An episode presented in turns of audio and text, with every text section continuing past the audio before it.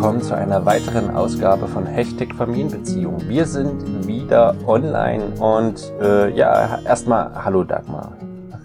Hallo Matthias. Schön, dich wiederzusehen. Ja. Ja, es ist früh am Morgen, die Stimmen sind noch kratzig. Ähm, aber wir haben sonst keine Zeit. Wir sind so beschäftigte Menschen. wir müssen uns früh morgens treffen, was ja auch schön ist. Ähm, ich liebe den frühen Morgen. Ja, ich, also eigentlich, ich sag mal so, ich wäre gern, äh, ne, wie sagt man, eine Lerche? Ich wäre gerade, ich wäre gerne Lerche, aber ich bin keine, ich bin einfach eine Eule. Mhm. Ähm, ich nehme mir immer vor, am liebsten würde ich um sechs aufstehen, erstmal eine halbe Stunde joggen gehen, dann meditieren, ja. Und dann liege ich immer im Bett und denke mir, ja, könntest du machen. Aber ich bin noch so verdammt müde. ja, bei mir ist es eher so, ne? Dass ich wirklich früh aufstehe, meditiere und den ganzen Pipapo.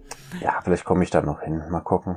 Ist aber auch wichtig, den eigenen Typ nachzugehen. Definitiv, ja. Und meine Jüngste geht da auch eher nach mir, weil die ist auch eine Eule. Also wir haben echt 16-jährige, äh, 16-monatiges äh, Kind, das um zwölf meistens schläft.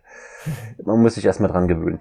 Okay, ähm, cool. wir haben heute, das kommen wir nämlich gleich mal in die Richtung, ein Thema, wo ich keine Einleitung dazu machen will, weil ich ehrlich gesagt Angst habe, dass die Leute dann schreiben, hier Mansplaining, äh, der, der Typ will wieder erzählen uns Frauen, wie wir es besser machen können und das alles ja ganz einfach ist. Ähm, deshalb werde ich zumindest die Einleitung heute nicht machen. Es geht nämlich um das Thema Mental Load und das ist nun mal vor allem auch ein Mütterthema. Deshalb, Dagmar, äh, haben wir gesagt, erzähl du mal was dazu. Wahrscheinlich wirst du es auch aus deiner eigenen Erfahrung kennen. Und tatsächlich ja. ist es auch bei uns gerade aktuell, aber das erzähle ich dann später. Insofern ja. Bühne frei für dich. Dankeschön. Ja, und zwar ist das ja letzte Mal in unserem letzten Podcast immer wieder aufgekommen, das Thema Mental Load. Und äh, natürlich kenne ich es aus meiner eigenen Erfahrung. Ich möchte aber ganz kurz erstmal sagen, was bedeutet das eigentlich? Also für die, die jetzt vielleicht das gehört haben, das wahrscheinlich schon fast alle. Es ist in den letzten Jahren immer mehr ins Bewusstsein gekommen. Mental Load, da geht es im Grunde um die Vielzahl der Aufgaben, die im Zusammenhang mit, sagen wir mal, der äh, Familienverwaltung stehen. Ja, also mit dem Mama-Sein, mit den Kindern, äh, die eben permanent im, im Kopf präsent sind und die zum großen Teil Mütter erledigen, nicht nur Mütter, ja, also das möchte ich auch gleich sagen, und die zu einem hohen Stressempfinden führen. Also sonst wäre es ja kein Problem, Vielzahl von Aufgaben, können wir, werden wir sie einfach nur abarbeiten. Nur dieses, diese Angst, etwas, was ganz wichtig ist, zu vergessen und das noch und das Sozialleben zu äh, organisieren. Und das ist ein innerer Stress, was dazu führt, dass diese Daueranspannung bei Müttern präsent ist, bei vielen Müttern und zu einer Erschöpfung führt. Und dieses Mental Load Thema wollen wir uns ja heute näher anschauen. Ich finde es auch sehr spannend, dass mit dir, du bist ja auch ein Vater von drei Kindern, zu diskutieren. Ich erzähle auch gern von meinen eigenen Erfahrungen und auch natürlich von dem, was ich immer in meinen Coachings mitbekommen habe, wie das da so läuft. Und auch, was es für Lösungsmöglichkeiten gibt, weil das finde ich ganz wichtig, ja. Also sind, wir können sehr viel uns über Mental Load beklagen. Wichtig ist aber auch, dass wir Perspektiven entwickeln. Wie können wir dann damit umgehen? Hm. Ich, ich sehe schon, das wird ein spannendes Thema. Bei uns ist es auch, um da kurz mein persönliches Ding mit reinzubringen, bei uns ist es tatsächlich auch gerade sehr aktuell. Wir hatten das gestern Abend äh, sehr emotionale Gespräche zu dem Thema. Ähm, ganz einfach, weil unsere Jüngste so anders ist als die anderen Kinder, die wir haben, unsere beiden Großen, ja. Weil in der Vergangenheit haben wir als Familie, als System sozusagen immer am besten funktioniert mit relativ viel Struktur. Mhm. Ja, also wir sind ja reisende Familie, das heißt, wir sind immer an anderen Orten und da ist es besonders wichtig, dass wir eben andere, also dass wir in unserem Zeitmanagement feste Strukturen haben, ja, die wir alle wissen, die wir alle kennen und auch Verantwortlichkeiten. Und jetzt haben wir dieses Kind, das jetzt schon, wo man jetzt schon merkt, Struktur ist eher nicht so ihrs. Ja, also man hat ja so, ne, okay, zumindest für das nächste Vierteljahr wissen wir, das Kind hat die Tendenz, dann und dann Mittagsschlaf zu machen, ja, und dann und dann schläft es abends so in der Spanne und ähm, dann und dann kriegt's Hunger, dann und dann muss es mal gelüftet werden und raus an die frische Luft. Alles diese Faktoren, ja. Worauf man sich ein bisschen einstellt und dann schaut man alle Vierteljahre mal, wie machen wir es denn jetzt? Es hat sich wieder geändert, neue Phase im Leben des Kindes und so weiter. Und dieses Kind folgt keinem System. Null. Ja, also allein in einer Woche haben wir einmal, dass das Kind was ich, um 11 einschläft und dann nochmal äh, 17 Uhr und dann schläft es erst, habe ich vorhin gerade noch erzählt, äh, um 0 Uhr. Am nächsten Tag schläft es schön 12 Uhr bis 14 äh, Uhr und dann schläft es abends um 9. Ja, mhm. super äh, schön. Dann hat es einen Tag, wo es anscheinend überhaupt nicht tagsüber schläft, aber auch abends noch aufgekratzt ist und dann und so weiter. Also wir versuchen immer zu schauen, okay, wie kriegen wir unsere Struktur hin und kriegen das nicht rein. Und das führt, hat echt, führt uns gerade tatsächlich so viel äh, Transparenz soll sein, etwas an unsere Grenzen. Ja? ja. Weil wir ganz, weil wir ständig neu schauen müssen, okay, wie teilen wir Sachen auf? Wer macht was? Und dazu haben wir noch eben ein Kind, was sehr Mama fixiert ist. Das hm. heißt, wir haben noch dieses Overtouched-Sein und gleichzeitig, dass meine Frau einfach nichts mehr schafft über den Tag. Ich bin derjenige, der jeden Tag sieben Stunden irgendwie weg ist für die Arbeit und du merkst, ne, wie das Chaos entsteht und wie dann automatisch auch eben gerade dieses Mental Load Thema immer mehr Richtung meine Frau rückt, weil ich bin jeden mhm. Tag sieben Stunden raus, besonders nachmittags bis abends. Das heißt, auch viele Absprachen, die sie mit den anderen Mädels trifft, kriege ich teilweise gar nicht mit. Das habe ich gestern mhm. besonders stark festgestellt. Ne? Dann sitzen die gemütlich am Abendbrotstisch und besprechen, hey, morgen, wer geht mit dem Hund wie raus und wie wollen wir in Zukunft das mit dem Hund arrangieren. Ich krieg das nicht mit, weiß das am nächsten Tag gar nicht, was es die Absprache ist. Und meine Frau sagt, hey, Ne, es wäre wichtig, dass du auch darauf achtest, äh, dass die das dann auch machen. Ich, ich A, kriege ich es teilweise nicht mit und B, merke ich es mir halt tatsächlich nicht, weil ich jeden Tag sieben Stunden komplett raus bin. Hm. Ne, und äh, so, ich glaube, da kommen viele Sachen vor, die einfach auch mit diesem Thema zu tun haben. Insofern ganz aktuell bei uns. Ähm, ja, und äh, spannend, was wir heute so darüber äh, sprechen werden. Ja, also das was ihr jetzt habt, noch mit relativ kleinem Kind, ja, das ist auch noch mal was ganz anderes, weil da kommt auch noch ganz stark die körperliche Erschöpfung zu. Ja. Also absolut. ich erinnere mich einfach noch an die Zeit, als meine Kinder klein waren und mir wirklich abends einfach meine Arme vom vielen Tragen wehgetan haben. Ja, also so äh, kleine Kinder, also gerade finde ich fast, wenn sie keine Babys, sondern Kleinkinder sind, die heben wir zigmal hoch am Tag, zigmal im Arm halten. Und so dieses wirklich, boah, ich bin einfach körperlich erschöpft.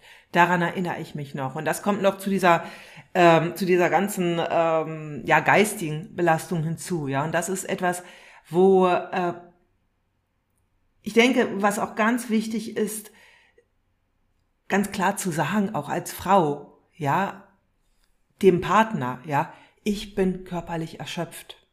Gerade wenn sowas dazukommt, weil das ist, so äh, die körperliche Erschöpfung in Kombination mit anderen Aufgaben führt ganz schnell zu Streit und zu Konflikten, ja, weil das ist, da braucht man einfach Ruhe und da ist es einfach wirklich auch notwendig, dass der äh, Partner dann Entlastungsaufgaben übernimmt.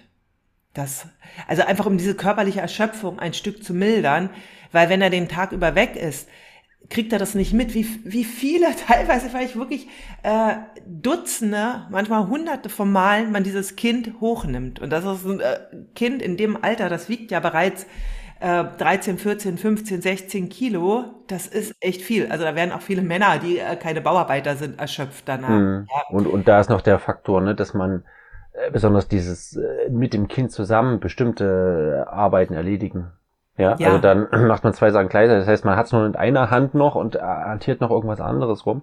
Wir sind ja gerade in einem Haus mit einem Kamin zum Beispiel, der immer angeworfen mhm. werden müssen. Das ist halt einfach kalt. Äh, ja, äh, und das Kind hantiert da noch rum und äh, kann man sich das ja. eben vorstellen. Ne? Und ja, absolut, da ist dieses, dieser also körperliche so, Faktor. Ja. Das ist etwas, was mir so einfällt, wirklich diese körperliche Erschöpfung nicht zu gering zu schätzen. Ja, so das, weil ich habe ja jetzt größere Kinder, ich merke diesen Unterschied. Ja, jetzt sind meine Jüngsten eben schon wieder so weit, dass dieses körperliche Programm rausfällt. Na, und das ist, ähm, und da würde ich auch echt immer, wenn es geht, wenn man sich finanziell irgendwie leisten kann, in der Zeit sich auch irgendwie eine Entlastung suchen. Ja, also das macht echt viel aus. Also ich sage oft, man äh, viele äh, Mütter brauchen keine Therapie, die brauchen eine Haushaltshilfe. Also gerade für diese Zeit, wenn die Kinder klein sind. Ja, also wenn es geht. Letztendlich müsste ich jetzt auch sagen, nicht viele Frauen, sondern viele Familien. Weil jetzt, wenn ich sage viele Frauen, dann mache ich das ja schon wieder zu einer grundsätzlich Frauenaufgabe. Ähm, das ist also so erstmal was, wenn die Kinder klein sind, sind es andere Herausforderungen noch, als wenn die Kinder groß sind, wobei den, diese körperlichen Geschichten auch der äh, diese Schlafunterbrechungen ja, oder der späte Schlaf. Ja, das genau. sind so Schlafmangel wird als Folter eingesetzt. Das man sich mal bewusst machen. Ja. ja, und dann haben wir Zahnungsphasen und sowas, wo es noch ja. heftiger wird. Ja. Ja, also da ähm, ist einfach auch äh, bei manchen Männern immer noch so dieses, ja, so dieses, ja, sie ist ja zu Hause den ganzen Tag. Ja, das ist, und da ich ja nun beides kenne, weg zu sein, auch wenn die Kinder mal klein sind, und zu Hause zu sein, das ist äh, jeder Job, jeder Beruf bietet mehr Pausen als das Leben mit Kleinkindern. Ja. Da hat Sheila Kitzinger, also eine Frau, die heute nicht mehr ganz so bekannt ist, die ich aber unglaublich schätze, das ist die Urmutter äh, der Geburtsvorbereitung. Ja, und der, ähm, so, die hat damals dieses ganze Thema ähm, selbstbestimmte Geburt überhaupt erstmal in die Welt gebracht. Und die hat, war immer Fürsprecherin von Müttern. Und äh, die zitiert eine Frau in ihrem Buch, ein wunderbares Buch äh, über Mütter, kann ich ihm nur empfehlen, ja. Ähm, auch wenn es, glaube ich, gar nicht mehr gedruckt wird. Da eine äh, Frau sagte, sie hat in ihrem Leben viel gearbeitet, in verschiedenen Berufen. Und in keiner, zu keiner Zeit hat sie so viel gearbeitet, als ihre Kinder klein war. Da hat sie jede verdammte Minute gearbeitet. Und das ist erstmal so, was ich beim Thema Mental Load ganz wichtig finde die Wertschätzung. Die Wertschätzung, ja, weil das ist das, was ganz oft fehlt. Wirklich die Wertschätzung uns selbst gegenüber, was wir eigentlich leisten, ja. Und nein, wir müssen das nicht hinkriegen. Ja, das ist so etwas, ja, so dieser Gedanke, ich muss es doch hinkriegen, viele schaffen das doch auch. Nein, müssen wir nicht. Es ist nicht äh, Natur gegeben oder Gott gegeben, als Frau 24 Stunden allein zuständig zu sein. Ja, ja, das ist eine Erfindung der Neuzeit. Das ist nicht ja. so gedacht. Du hast jetzt schon viele Sachen angesprochen. Ich würde gerne ein paar Sachen quasi in Deep Dive gehen. Das erste, was du sagst, ne, ist diese ununterbrochene Verfügbarkeit. Ja. ja äh, die wir ja in vielen Aspekten haben, die auch tatsächlich noch in den Köpfen drin ist. Auch gleich da, ich haus in die Show Notes einen Buchtipp. Ich hatte nochmal recherchiert äh, zu dem Thema, was es so gibt, auch in Literatur. Und es gibt äh, ein, ein ganz fantastisches Buch, ich konnte nur ein bisschen reinlesen, ich habe es noch nicht durchgelesen, äh, von Franziska Schutzbach, das Buch Die Erschöpfung der Frauen, wieder die weibliche Verfügbarkeit. Ja. Äh, ist, glaube ich, ganz frisch 2021 erst im Oktober auf, äh, erschienen. Äh, ist aber anscheinend sehr lesenswert und auch so, wie ich das gelesen habe.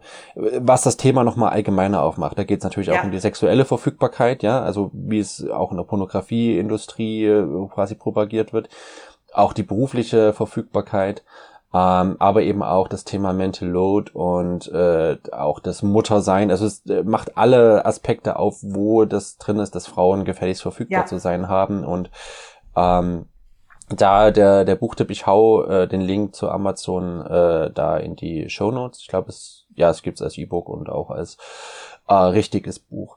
Ähm, und da sind wir bei einer gesellschaftlichen äh, Sache, dass das einfach so drin ist und damit auch bei einer Kopfsache, die glaube ich ganz wichtig ist, dass die Erwartung da ist, dass ähm, dass Frauen das einfach tun. Ja, ja, und das ist eben, einmal gibt's ja dieses wirklich Persönliche, wie regel ich das mit meinem Partner oder in der Familie. Also gerade bei älteren Kindern gibt es dann auch die Möglichkeit zu sagen, hey, na, ist nicht mehr meine, äh, mein Job, ja, also das abgeben. Und ähm, dann aber auch wirklich diese gesellschaftliche Komponente. Und die finde ich ganz wichtig. Und die macht was mit uns. Die macht was mit den Männern und die macht was mit den Frauen. Also bin ich jetzt äh, zuständig. Also das, das ist ein so, so wichtiges Thema, was ich immer wieder erlebe in meinen Coachings. Ja, wir, äh, das sind die meisten, mit denen ich zu tun habe, die sind ja noch ein Stück jünger als ich. Und das ist immer noch drin in den Köpfen ich muss es doch hinkriegen. Ich muss es doch alleine hinkriegen. Und das wirkt so stark, dieses Mutterideal. Ich bin eine gute Mutter, wenn ich es alleine hinkriege. Ja, und das ist, ähm, sich Hilfe zu holen, Unterstützung zu suchen und aber auch klar zu machen, es ist nicht allein mein Job. Das ist ein Zeichen von Stärke. Also ich denke, so dieses wirklich zu sagen, also es gibt eine ganz interessante Kopplung.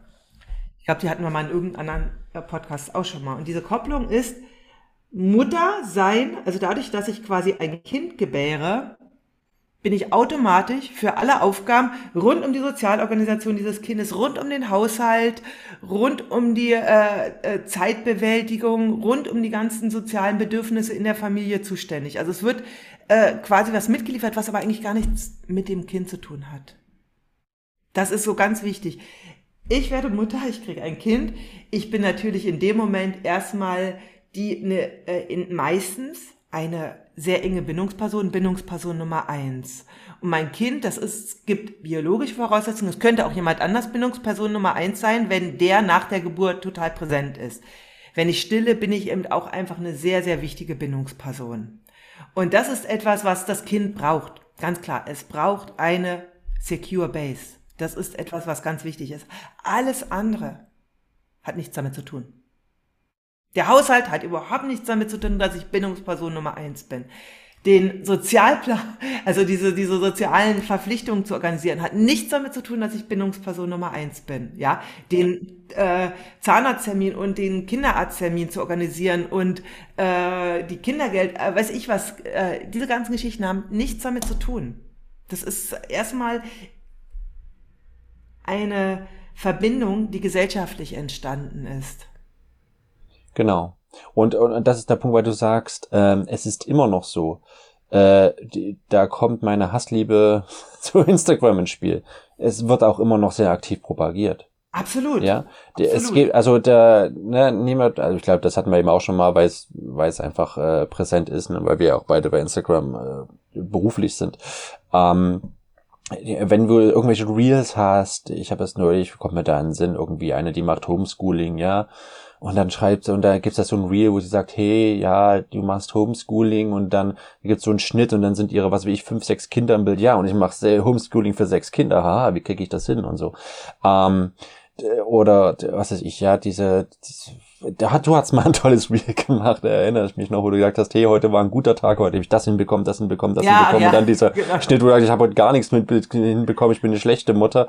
Ja, und wo du gesagt hast, nee, äh, das sind einfach mal keine Kategorien. Aber ja, wir sehen natürlich viele Mütter, äh, auch Mama-Coaches, wobei die, die eher nicht, aber viele Mütter vielleicht eher, die sich auch auf Instagram so ähm, so inszenieren. Hey, guck mal, was ich heute wieder für mein Kind für eine tolle äh, Schulbrotbüchse gemacht habe. Und ich habe hier sogar noch mit den Förmchen aus Stanzern aus jedem Brot einen Stern gemacht und dann noch ein Herz. Und wo man sich denkt, hey, äh, ich bin froh, wenn mein Kind was anderes mitbekommt als ein Schokoriegel oder so, keine Ahnung. Aber ne? und ja, und das ist nicht nur, ne, genau, ja, es ist, also, du wolltest nur kurz sagen. Welt. Ja.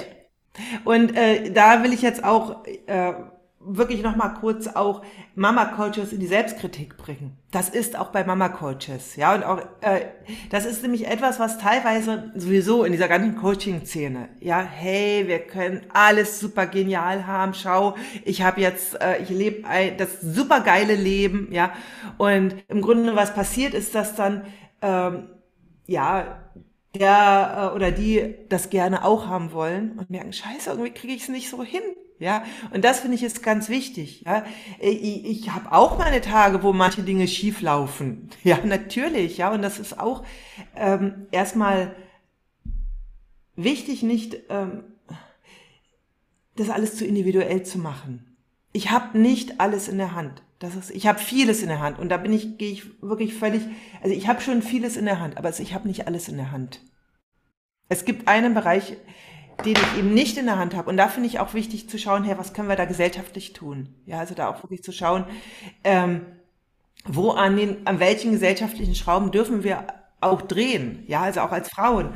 Und das eben nicht immer nur ins Private zu schieben, weil gerade dadurch, dass wir das nur ins Private schieben, verstärken wir auch diesen, äh, diesen Trend. Ja, dann ist es eben nicht mehr Sache äh, von den Arbeitgebern zu schauen, hey, wie kriegen wir das jetzt auch mal so hin, dass äh, Mütter nicht äh, völlig gestresst sind, wenn nachmittags ein Meeting angesetzt ist, sie auch ihnen auch ihr Beruf wichtig ist, aber sie eben auch vielleicht ein oder zwei oder drei oder vier Kinder haben. Ja, äh, das ist in anderen Ländern ja schon gang und gäbe, dass man darauf achtet. Also ich habe eine Frau, äh, eine Freundin, die ist nach Norwegen gezogen, die ist Chefärztin, Chefärztin in Norwegen, Teilzeit. Teilzeit Chefärztin in Norwegen und da wird kein Meeting am Nachmittag angesetzt. No way. Ja, weil da ist die Familie dran. Ja, für die Männer auch nicht. Da ist die Familie dran. Und das ist auch wichtig. Das sind Bedingungen, äh, die, also die wir auch immer wieder reinbringen dürfen. Ja, und ich, die auch wichtig sind, ähm, auch selbstbewusst anzubringen. Ja, und das finde ich aber auch, und da möchte ich jetzt auch nochmal sagen, Mental Load ist nicht Frauensache. Das ist, solange wir sagen, das ist ein Mütterthema, bleibt es ein Mütterthema, sondern es ist im Grunde ist es auch Aufgabe der Väter. Ja, also so etwas, was ich ja auch immer wieder höre, schon seit 10, 20, 30 Jahren, seitdem es quasi auch möglich ist für Väter Elternzeit zu nehmen. Ist ja eigentlich schon lange möglich, aber jetzt gibt's diese Vätermonate noch extra, dass sie sagen, ja, äh, das geht nicht, ich kann das nicht machen, das geht an meiner Arbeit nicht, ich kann keine Elternmonate nehmen. Ich kann das nicht, ja. Dann denke ich mal, ja, aber warum ist es, die Frauen haben es auch gemacht. Ja, die haben bis zur Geburt ihres Kindes haben sie ja ganz normal wie die Väter gearbeitet und die muss, also da ist es, hat es die biologische Tatsache geschaffen. Ja, aber es ist, es fordert vom Mann Selbstbewusstsein, aber vom rein vom Arbeitsablauf ist es kein Unterschied, ob die Frau ausfällt oder ob der Mann ausfällt für den Betrieb. Und erst wenn die Männer wirklich selbstbewusst sagen, ich bin Vater und dafür einstehen, also das ist, finde ich, der Job der Väter auch, dann kann da sich auch was Gesellschaftliches ändern. Also dass das wirklich ins Bewusstsein rückt. Im Moment übernehmen es einfach nur die Mütter. Das ist so, äh, sind so diese gesellschaftlichen Komponenten, dass die auch immer mehr auch in die verschiedenen Bereiche eingetragen werden. Ja, und das, das ist ein Punkt, ne? ja, jetzt äh, muss ich hier irgendwelche Halbwahrheiten verbreiten. Ich glaube aber, Finnland war es, die eine ganz andere Elternzeitregelung haben. Ich glaube, das ist wirklich so, dass man auch irgendwie Elterngeld nur bekommt, äh, wenn beide jeweils die gleiche Monatsanzahl an Elternzeit machen. Ich muss nochmal, vielleicht äh, ergänze ich es nochmal in den Shownotes oder vielleicht finde ich nochmal einen Zeitungsartikel dazu, äh, wo es wirklich so ist, dass die Arbeitgeber wissen, wenn ein Kind in die Familie kommt, wird der Vater auch genauso ausfallen. Das ist absolut klar. Ne? Hm. Da, da gibt es diesen Unterschied nicht im Sinne von, ja, sie macht jetzt irgendwie das ganze Jahr und er nimmt da mal so zwei Monate. Zwei Monate, ganz ehrlich, ist, ist ein Witz. Also es ist, das kannst du, da kann man sich auch stecken. Es ist wirklich sinnlos, ja. Und oft ähm, werden die zwei Monate ja auch gemeinsam genommen und dann ja. äh, ist wieder, also das ist ähm, ja keine Alleinverantwortung dann. Genau. Und Wobei das ich ja gar nicht ja, plädiere für Alleinverantwortung.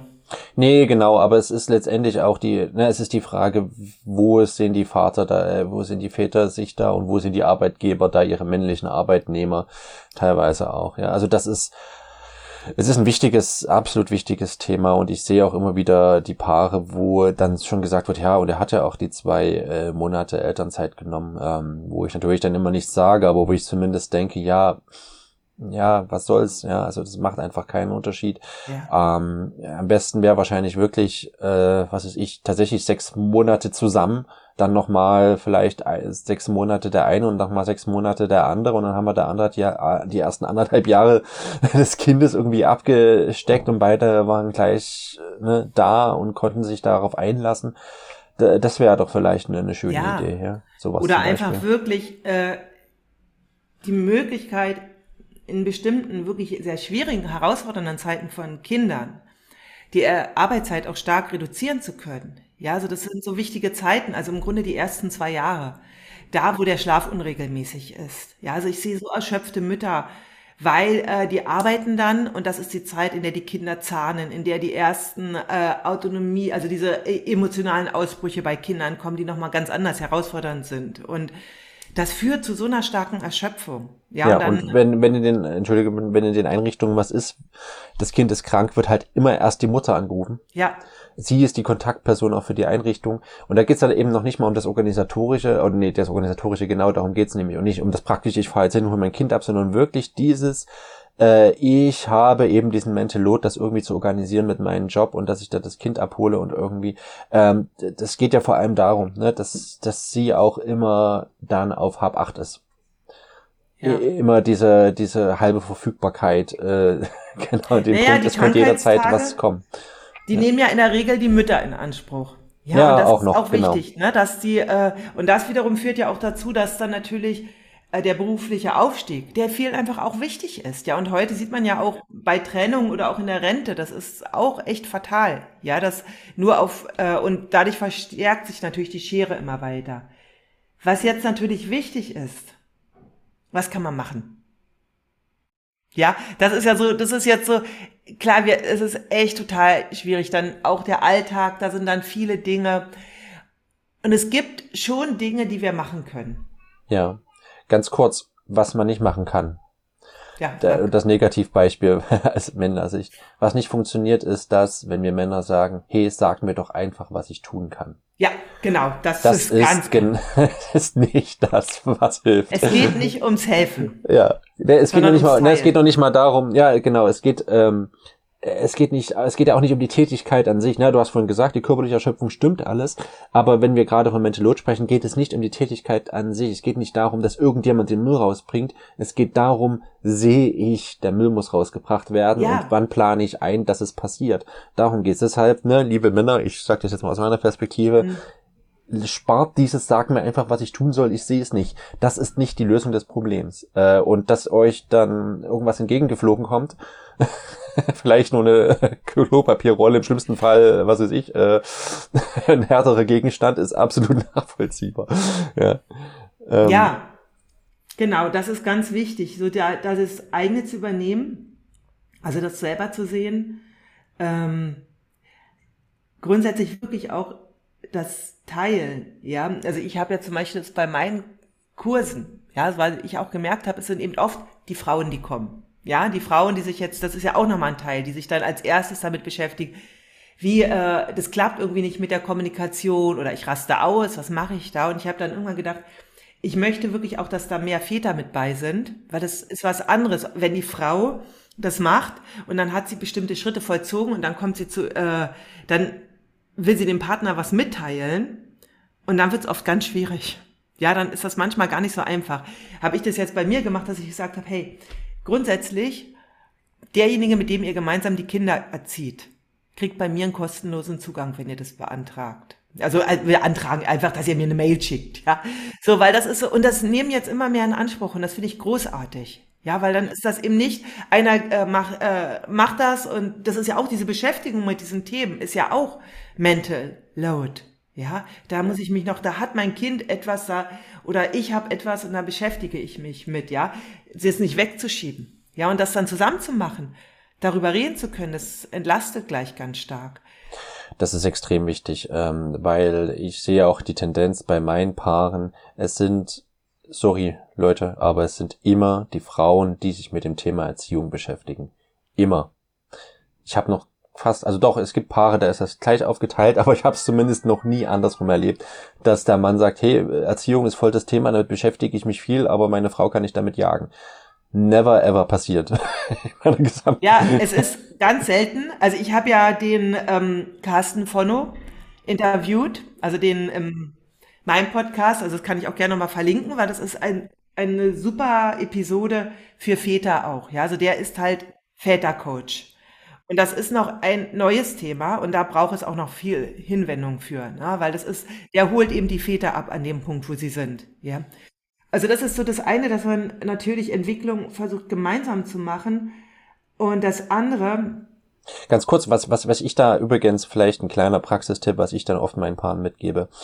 Ähm, ich empfehle immer, sucht euch mal bei Amazon oder irgendwo anders, also vielleicht ist gerade nicht bei diesen äh, Riesen, äh, vielleicht irgendwo anders, vielleicht auch einfach im Buchladen, sucht euch mal zusammen ein Buch aus von irgendeinem Erziehungsberater, wo ihr sagt, hey, auf dem können wir uns beide einigen. Der ist uns beiden sympathisch, ja, sei es ein Jesper Juhl oder irgendwas anderes. Und dann lest ihr das. Und das natürlich im Idealfall liest man sich das gegenseitig vor, wird im Familienalltag nicht immer möglich sein. Aber ansonsten habt das irgendwo zentral lesen, liegen, jeder hat ein anderes Lesezeichen und dann sagt ihr, hey, bis dann und dann haben wir das beide durchgelesen und dann setzen wir uns darüber zusammen oder nach jedem Kapitel, was wir geschafft haben, setzen wir uns zusammen und sprechen darüber, was wir davon halten, wie wir das Ja. denken, ob wir das so umsetzen wollen, ob das für uns ein guter Weg ist. Ja, Absolut. so als Das Projekt einfach für die, vielleicht sogar bevor das Kind kommt, da hat man noch mehr äh, und da ist es auch schön, gerade in der Schwangerschaft nochmal irgendwie die Zeit gemeinsam zu haben, irgendwo gekuschelt zu liegen, sich gegenseitig vorzulesen, darüber zu sprechen, ist nochmal eine schöne Phase, bevor die, das Kind da ist, besonders wenn es das erste Kind ist.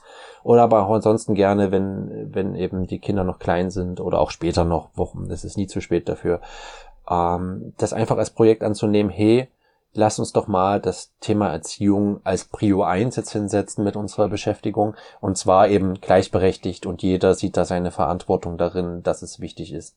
Ja. ja. Und was auch ist, wenn es am, äh, vielleicht noch schwer ist, dieses ganze Buch da dem Partner nahezulegen. Was auch äh, ich immer empfehle, ist, dass ich sage, wenn dir, wenn du da etwas findest, ein Artikel oder ein Kapitel, wo, wo es dir sehr wichtig ist, dass dein Partner da auch weiß, dann ähm, leg's ihn doch mal hin und sage einfach, hey, magst du das mal lesen? Ich würde mich interessiert sehr deine Meinung darüber. Ja, also doch gar nicht, äh, sondern wirklich sagen, hey, mich interessiert deine Meinung darüber. Ja, weil das ist ja, äh, lieben ja Männer, ihre Meinung zu sagen. Und das ist dann doch, wenn wir uns mit Dingen beschäftigen, da bleibt, passiert ja was. Ja. Genau, also das ist ganz hilfreich. Das sind natürlich so diese Dinge, die erstmal da, äh, was du auch sagst, ähm, Übrigens, der Carsten Fonno hat auch ein Buch für Väter geschrieben, also das können wir dann auch nochmal verlinken. Up ja, to Daddy. Das erste bindungsorientierte Väterbuch.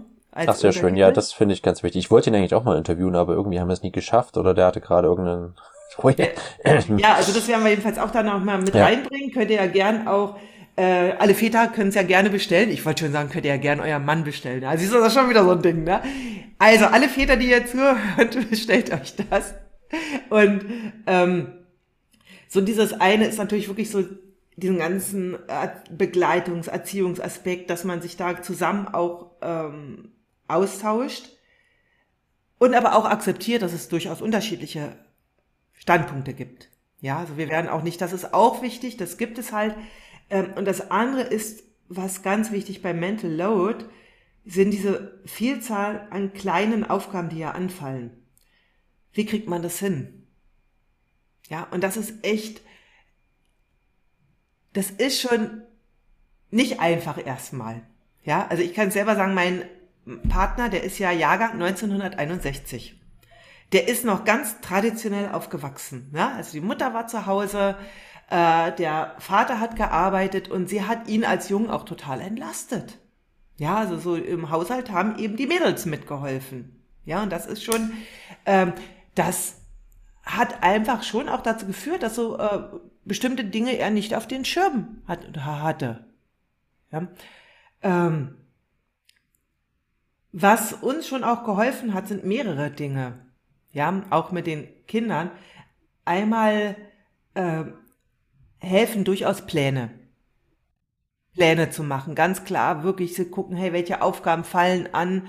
Also wir haben auch äh, zeitweise einen sehr, sehr ausführlichen Haushaltsplan gehabt, auch mit den Kindern, aber so, der nicht jetzt äh, so festgelegt war, heute machst du dies, also oder jenes, sondern es waren so Aufgaben und jeder konnte sich auch aussuchen, entscheiden, welche Aufgabe macht er heute, dann wurde die rangeklebt an so eine Pinnwand, die wir hatten, so dass es schon auch selbstbestimmt war, aber das war das ist auch ganz wichtig, weil dann hat man auch mitbekommen, was so angefallen ist. Lass, lass uns da mal äh, kurz bleiben und da noch eine tiefe, äh, eine Stufe tiefer gehen, weil das ist was, was ich vorhin meinte, was ja ne, bei so Kinder, die vielleicht komplett Pläne zunichte machen oder im Alter sind, wo es schwierig ist mit Plänen machen, ähm, wo wir noch eine Stufe weitergehen können und zwar, wenn wir gar nicht die Aufgaben verteilen, sondern Verantwortlichkeiten.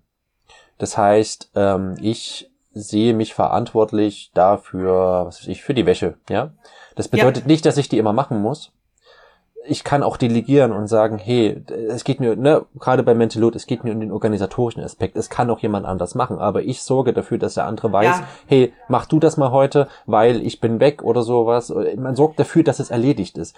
Das Verantwortung ist, ist, ein anderes Thema als äh, Aufgaben erledigen. Und das sind wir nicht bei diesem Punkt, sag mir doch einfach, was ich tun soll. Nee, äh, lass uns zusammensetzen und lass uns schauen, welche Verantwortlichkeiten muss ich im Haushalt übernehmen oder äh, mit, mit den Kindern. Und das heißt ähm, eben nicht die Sachen, das heißt nicht immer, dass ich das selber tun muss, sondern einfach, dass ich die organisatorische Verantwortung trage, dass es irgendwie erledigt ist. Ja, und äh, was sich dann auch entwickelt, das ist auch unterschiedlich. Ja, also ich denke, es gibt verschiedene Modelle. Der Haushaltsplan, den wir eine Zeit lang auch mit unseren großen Kindern entwickelt haben, den haben unsere großen Kinder entwickelt. Ja, schön, ja. Ja, das war an einem Punkt, wo ich äh, gesagt habe, so, zu viel.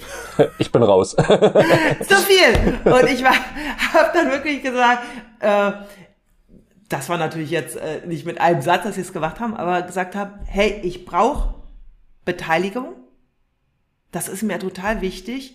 Und sie hatten aber die äh, Möglichkeit, sich zu überlegen, wie es aussieht. Und dann haben die total motiviert diesen Plan entwickelt. Der wurde immer mehr verfeinert. Also die haben da die Verantwortung für übernommen. Und es gibt auch, also wir können auch natürlich ähm, an Kinder ab einem bestimmten Alter Verantwortlichkeiten abgeben. Ja, also das ist ähm, natürlich bei ganz kleinen Kindern wird es, äh, haben manche Eltern die Vorstellung, sie können schon Verantwortlichkeiten abgeben. Das klappt noch nicht. Also ein dreijähriges Kind kann noch nicht sein Zimmer aufräumen. Auch ein fünfjähriges hat oft noch gar keinen Plan dafür. Ja, da braucht es noch natürlich unsere Begleitung.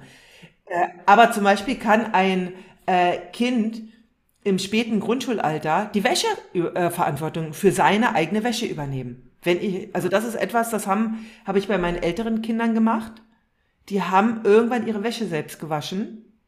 Ja, äh, und das war für mich, war das auch so, ich habe äh, äh, entstanden daraus, dass, vor allem natürlich, wenn man Mädchen hat, kennt man das, es werden immer wieder zig neue Outfits angezogen und dann landen halt äh, die ausgezogenen Outfits auf dem Boden. Ja, selbst wenn die vielleicht gerade nur mal probiert worden sind. Und keiner weiß mehr, wenn ich ihn dann gucke, weiß ich nicht mehr, hey, ist das jetzt sauber, ist das getragen? Und dann muss ich immer schnuppern. Und da habe ich dann, an dem Punkt habe ich irgendwann gesagt, das ist mir zu viel. Das merke ich, dass das mag ich nicht mehr leisten. Und ich wusste, äh, sie kann es. Und dann habe ich wirklich Stück für Stück habe ich ihnen gezeigt, wie sie Wäsche waschen. Und sie haben halt auch, äh, natürlich habe ich auch mal, wenn da eine Farbe war, was mitgewaschen. Also es ist jetzt nicht, dass es total jetzt extrem war.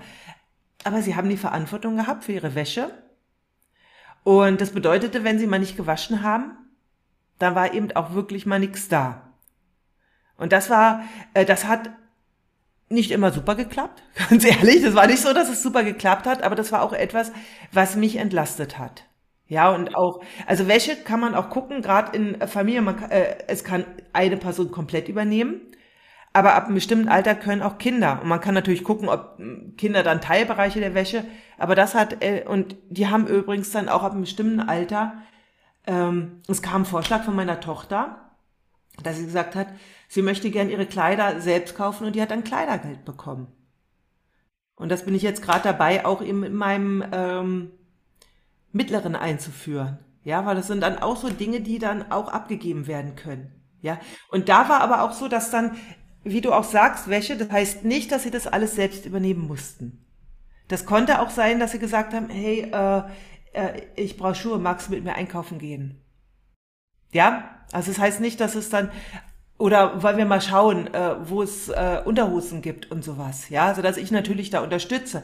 Und das ist ähm, so etwas, was auch, also wir können auch gucken, ab wann können wir was abgeben. Ja, also das war dann so, äh, ich würde sagen, ab spätes Grundschulalter, äh, frühe Pubertät. Und das kommt auch gerade Kindern in dem Alter entgegen, weil die wollen ja mehr Autonomie. Ja. Und da ist auch ein Punkt, genau, um solche Sachen abzusprechen. Wir hatten, glaube ich, schon öfters mal darüber gesprochen, über das Thema Familienkonferenz. Hm. Ja, ich denke, so regelmäßige Treffen, es muss ja nicht immer, also, es ist total schön, wenn das so eine ritualisierte Sache ist, ja, wenn man sich da hinsetzt und auch da einen Ablauf hat, ja, und ähm, ganz toll. Aber wenn man auch so bestimmte Mahlzeiten hat oder so, wo allen klar ist, hey, heute besprechen wir mal die Sachen, was wir, ne, legen wir uns einen Plan mit auf den Tisch und schauen, funktioniert dann noch so für alle wollen wir daran was ändern? Ist das noch sinnvoll? Äh, Gibt es neue Tätigkeiten, die dazugekommen sind? Ja. Und dass es immer mal diese festen Punkte gibt, wo wir sagen, okay, jetzt schauen wir uns mal unser gesamtes Familienleben an und gucken, ob das so für alle gut ist und ob das so für alle funktioniert und regeln das neu ein. Genau. Ja, ja. Das ist auf jeden Fall hilfreich, ja, vor allem ab einem bestimmten Alter bei der Kinder. Ja, also das ist so, ähm, kleine Kinder sind damit einfach noch überfordert. Ja, also ab äh, Grundschulalter, vor allem späten Grundschulalter, hilft das immer mehr. Und ähm, was auch Kindern einfach hilft, ist wirklich Dinge zusammenzumachen. Ja, dass man auch äh, sie noch unterstützt. Das andere ist jetzt, da kommen wir ja zum Beispiel viel bei den Kindern, es geht ja aber trotzdem, kommt ja die Verantwortung, haben ja letztendlich immer die Eltern. Ja, die Eltern haben die Verantwortung. Und wie kommt man jetzt also dazu? Das finde ich auch spannend, dann nach deine Sicht. Ja, also so, nehmen wir an, die Frau, äh, der Mann arbeitet sieben, acht, neun Stunden oder ist er abwesend von zu Hause. Und ähm, die Frau hat Kinder, ein, zwei oder drei Kinder zu Hause, organisiert den Alltag und merkt, boah, ich bin einfach, mir ist es zu viel. Mein Partner kommt nach Hause, würde am liebsten jetzt sich noch mit mir unterhalten, dies, jenes machen. Und ich merke einfach, mein Kopf ist voll, ich kann nicht mehr, ich bin platt, ich will eigentlich nur abgeben. Und ähm, was an dem Punkt dann, was kann man da machen? Diese Aufgaben dann da wirklich auch zu teilen. Ähm, ich glaube, was wir, also einerseits brauchen wir tatsächlich diesen Kontakt. Ähm, und das ist wieder eine Frage der Ressourcen, darüber haben wir schon oft geredet. Aber ich glaube, wir müssen auch diesen Paarkontakt dann erst einmal auch institutionalisieren, oh Gott, oder ein Ritual draus machen, sprich, äh, wir haben bestimmte Zeiten, wo wir wissen, hey, jetzt haben wir Kontakt und wenn du mit mir sprechen möchtest, dann und dann ist der richtige Zeitpunkt. Ähm, ich würde sowas nie ne, zwischen Tür und Angel machen oder jetzt mhm. bin ich zu Hause und will erstmal mit dir reden, sondern allen ist klar, wenn, wenn du nach Hause kommst, ist erstmal das und das dran. Und das braucht auch diesen regelmäßigen, die regelmäßige Absprache. Ja? Es braucht die Achtsamkeit darüber, das und das ist die Lebensrealität der, der Mutter, der Frau, die eben die ganze Zeit zu Hause ist, vielleicht gerade. Und um diese Achtsamkeit zu schaffen, um das ins Bewusstsein zu bringen, hey, das und das passiert ja gerade, das sieht man ja auch nicht immer. Mhm. Ja? Es ist wie ein Tontechniker oft. Tontechniker sind die ärmsten Schweine, weil die kriegt man immer nur mit, wenn es nicht klappt. Mhm. Ja, auf einem Konzert. Und so ist es auch oft so, das ist auch die Lebensrealität von, denke ich, von Müttern, kann ich mir vorstellen, dass eben dann immer erst auffällt, dass sie was machen, wenn es nicht gemacht ist. Ja? Ja, und das ist das. Ähm, und genau, und ich glaube, da braucht es ganz viel Bewusstheit natürlich, auch bei, bei uns Männern, bei uns Vätern, wenn wir vor allem viel außer Haus sind. Und das geht aber nur über den regelmäßigen Austausch, äh, dass uns das bewusst wird, ja. Ähm, und dafür brauchen wir vielleicht wirklich ritualisierte Zeiten, wo wir uns zusammensetzen und wo erzählt wird, hey, so und so das und das und das beschäftigt mich gerade. Ja, dieser Tag war heute extrem stressig, weil Punkt Punkt Punkt. Nicht immer, dass wir jetzt gleich sagen, okay, was ist die Lösung und was können wir jetzt ändern, aber erst einmal, dass es klar wird, guck mal, das ist mein Leben. Das kriegst ja. du vielleicht gar nicht so mit, aber das ist die Realität. Ne? Meine, meine Frau hat auch neulich eine Nachricht geschickt und nochmal aufgelistet, woran sie alles am Tag denkt. Und ich muss ehrlich sagen, ich hatte heftige Schuldgefühle, weil ich muss sagen, es ist mir nicht immer so bewusst. Und ja. das nicht aus böser Absicht oder weil ich kein Interesse an meiner Frau hätte und dass es ihr gut geht, mitnichten. Es ist einfach, es geht nicht. ne? ich krieg das nicht äh, so äh, klar immer ins Bewusstsein. Deshalb ist dieser Austausch so extrem wichtig, dass sich auch dieser Frust nicht so anhäuft. Ja. ja? Und äh, das ist ein Punkt. Und jetzt ähm, kommen wir vielleicht zu einem zu einer Unterart von diesem Problem, was mir äh, in der in meiner Arbeit begegnet. Und da vielleicht auch ganz interessant, was du dazu sagst es gibt ja, wir reden gerade davon, von Aufgaben, von Verantwortlichkeiten, wo beide sagen, hey, das ist schon klar, dass es zu unserem Leben dazugehört. Ich habe aber auch Paare, wo er zum Beispiel sagt, hey, du willst, dass die Kinder in die Musikschule gehen und da sich mit Freunden treffen und da noch und so weiter. Und ich halte die Hälfte davon für komplett unnötig. Du machst dir sinnlos Stress, ich halte das für unnötig und deshalb äh, mal heftig gesagt, das sagen sie dann nicht so, aber ne, wenn man es jetzt zu Ende denkt, könnte man auch sagen, ja, und deshalb unterstütze ich das auch nicht groß oder fühle mich dafür nicht verantwortlich, weil das ist dir wichtig und nicht mir. Ich würde sagen, das unsere Kinder haben eine tolle Kindheit. Äh, ich habe das damals auch nicht gebraucht. Ich war mit Freunden einfach draußen zwischen den Neubaublocks spielen und fertig und ich hatte vielleicht ein Hobby und dieses Kind soll jetzt drei Hobbys haben. So. Äh, ja. Und da will ich jetzt gar nicht sagen, ne, das, also das ist schwierig, weil ich kann beide Seiten absolut nachvollziehen. Und äh, das, das ist echt ein Thema für viele Paare, könnte ich mir vorstellen. Das ist super, dass du es ansprichst. Also äh, da möchte ich auch gleich nochmal drauf eingehen. Das Erste, was ich noch ganz, ganz wichtig finde, ist, dass äh, Paare grundsätzlich Kinderbetreuung und Haushalt mental trennen. Wie es dann in der Realität aussieht, das ist dann die Organisation, wie man das dann macht. Aber erstmal, dass äh, das nicht heißt, dass derjenige, der die Kinder betreut, auch den Haushalt mit hat. Weil das war ja, als beide gearbeitet hatten, auch nicht. Ja, da hat man das ja auch nicht gesagt. Äh, sondern da ist es, äh, aber das, das macht was, wenn wir sagen, okay, ähm, wie organisieren wir den Haushalt?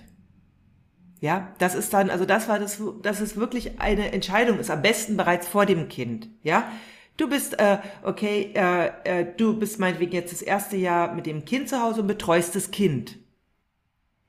Da bist du ja auch gut geschafft. Wie regeln wir das jetzt mit dem Haushalt? Also das ist wirklich so eine, äh, dass es nicht gekoppelt wird, sondern getrennt. Ja, es, der Haushalt wird mehr, Das ist ja so, so wie Kinder da sind, wächst der Haushalt rasant, ja, und das ist, dass das äh, einfach mal getrennt betrachtet wird. Ähm, und das ist eine, äh, ein Mindshift bei der Frau, die nämlich das auch oft denkt, es ist, äh, sie ist ja zu Hause, auch wenn sie völlig geschafft ist, versucht sie noch alles möglich zu erledigen und es ist ein Mindshift beim Mann das nicht zu koppeln, weil äh, viele eben auch noch damit aufgewachsen sind, dass die Mutter das alles erledigt hat. Ja, und dass ich das erstmal zu trennen. Wie man es dann in der Realität macht, ist was anderes. Es führt aber zu einer anderen Wertschätzung. Wer wird es nicht automatisch koppeln? Und Wertschätzung ist ganz wichtig. Und das andere, was du sagst, das ist ein ganz, ganz spezieller Punkt. Ja, und der hat, ähm, und da ähm, erinnere ich mich an ein Gespräch was ich mit einer Mutter hatte vom Kinderladen. Ähm, ihr Kind sollte nächstes Jahr in die Schule gehen. Ja, und sie sagte, ah, also die hat auch, sie war im Referendariat und es war auch viel zu tun, sie hat, wollte ja auch Lehrerin werden und alles und, und sie sagte so zu mir, ich weiß gar nicht, wie ich das jetzt alles schaffen soll. Ja, weil ähm, äh, vorher ging das ja noch und äh, wie, wie ich das dann schaffen soll, Schule und dann da noch zum äh, Kindertanz und so, ja. Und ähm, dann hör, hörte ich so zu und dachte, na, das hört sich auch echt voll an, ihr ganzer Tag. Ja, also da würde ich auch ich. Und habe ich gesagt, ja, äh, was will denn eigentlich deine Tochter? Was will denn deine Tochter? Und dann sagte sie, ja, die sagte, die will, zu, will nur mit mir zu Hause sein und basteln. Und da dachte ich, warum machst du das dann nicht? Das ist auch, und da ist es wirklich so, dass Frauen, also Mütter manchmal eine Vorstellung haben davon, was gemacht werden muss, aber es nicht dem Familienfrieden dient.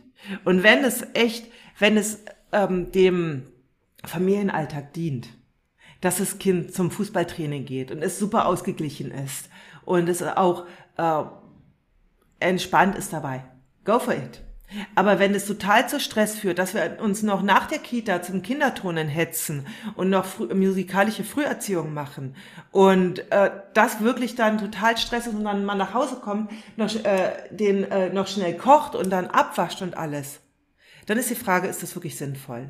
Also da gehe ich auch, also das ist auch etwas, was ich sage, schaut wirklich und macht eine Not-to-Do-Liste. Was streicht ihr? Guckt wirklich, wie fühlt ihr euch dabei? Glaubt ihr, es erledigen zu müssen, weil es dazugehört? Und es ist wirklich ähm, auch so, dass vieles bringt überhaupt nichts. es ist wirklich vieles bringt überhaupt nichts. Ja, viele Dinge sind einfach für den Ego. Ja, ich bin eine gute Mutter, weil ich mache äh, ich mach dieses Programm und ich mache jenes Programm und ich mache das noch mit meinem Kind. Ich tue alles, damit mein Kind sich gut entwickelt.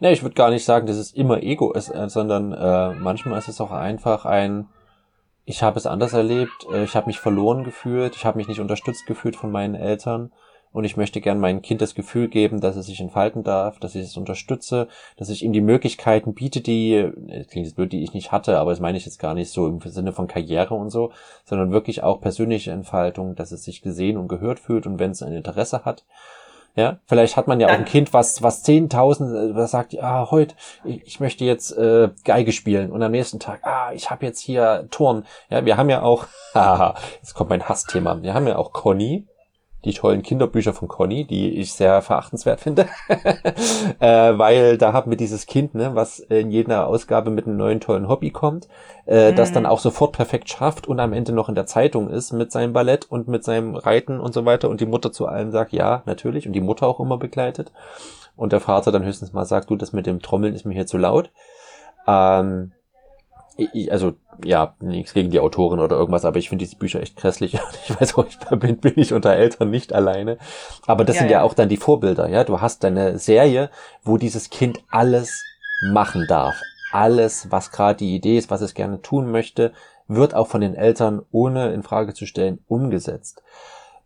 Und, Wobei ich glaube, also ich kenne das so, meine Tochter, meine äh, Große hatte auch mal so eine Phase, wo sie sehr viel machen wollte. Da war sie aber schon älter. Ja, ich persönlich äh, glaube, äh, also das spielt eine Rolle. Ich durfte etwas nicht und oder wurde nicht gefordert, deswegen möchte ich es für mein Kind. Da aufpassen. hole ich da wirklich mein Kind bei dem ab, was es will, oder erfülle ich etwas bei mir? Ich durfte das nicht und jetzt äh, muss mein Kind es quasi für mich erfüllen. Und das ist etwas, wo wir schnell in diese Falle kommen können. Da geht es eben nicht um das Kind, es geht um ein Defizit, was ich hatte. Ja, und da würde ich immer sagen, hey, du wolltest gerne ein Instrument lernen, dann lerne jetzt ein Instrument. Nicht dein Kind, lerne du es. Du wolltest gerne Fußball spielen, dann trete jetzt in Fußballverein ein, mach das. Und dann wird dein Kind vielleicht inspiriert und hat Bock drauf. Ähm, kleine Kinder kommen ehrlich gesagt nicht auf die Idee, in ähm, Schwimmkurs zu gehen. Kleine Kinder, die kommen auch nicht auf die Idee, ähm, Ballett zu machen mit drei Jahren oder vier Jahren. Das sind Ideen, die die Eltern haben. Ältere Kinder haben manchmal Ideen. Und die sind oft noch sehr flüchtig, die probieren das auch mal aus, dann äh, ist auch okay und ähm, lassen es auch wieder. Äh, und natürlich können wir auch unseren Kindern Möglichkeiten bieten. Nur ist es so, dass wir damit auch genau das bei unseren Kindern schaffen können, was wir selber nicht wollen, nämlich Mental Load, wenn wir ihnen zu viele Optionen geben. Ähm, Kinder brauchen im Grunde erstmal eins, ja, dass sie in einer Welt aufwachsen, in, denen es, in der es viele Dinge gibt, die sie reinschnuppern können durch die Erwachsenen. Also ist es für das Kind viel, viel förderlicher, wenn es mitbekommt, seine Eltern machen Musik. Ja, und dann kriegt es vielleicht, also meine Tochter zum Beispiel, die hat bei den Pfadfindern Gitarre gelernt, die hat keinen Gitarrenunterricht genommen. Ja, also von den Großen, die da immer Gitarre gespielt haben. Ja, spielt super Gitarre. Und ähm, also dieses informelle Lernen am Anfang ist viel wichtiger. Deswegen folge als, folge deine, deiner Freude als Erwachsener und dadurch inspirieren wir unser Kind. Also das nicht so, dann irgendwann ist es sinnvoll, dass das Kind natürlich auch da guckt. Ja, hey, da möchte ich mehr machen. Ja, aber das äh, ist nicht im Kleinkind, also eigentlich braucht ein kleines Kind äh, vor der Schulzeit überhaupt gar keine Kurse. Nix, no. Dem reicht es, die Nachmittage auf dem Spielplatz zu verbringen, vielleicht mit den Eltern und so weiter.